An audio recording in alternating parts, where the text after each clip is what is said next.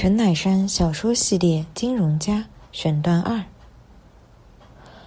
管家发跟老伯巴巴结结的迎上来，既是管家，少不得对他要摆点威势，免得以后动不动就搬出“我们家原先不是这样的”那种讨人厌的话。因此，娟玲只是矜持的对他合合手。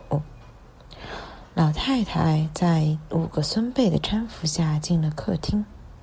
娟玲是经过大场面的，外国领事馆的跳舞会也是时常出出进进的。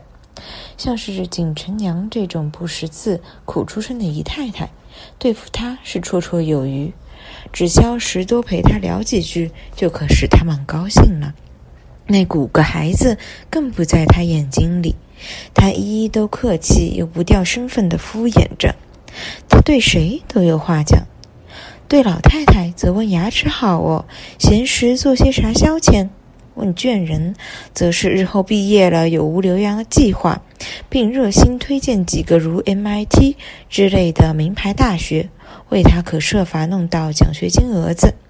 对俊敏话更多了，因他自身是玉秀校友，好几个青年会的朋友，又都是玉秀的教师，但君敏只是淡淡的敷衍着他。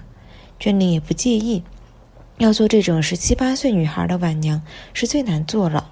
好在她迟早要出嫁，也是有日子的。就连最小的娟丝，娟玲也没有冷落她，耐心的与她玩，在钢琴上来了段四手联弹，快乐的农夫。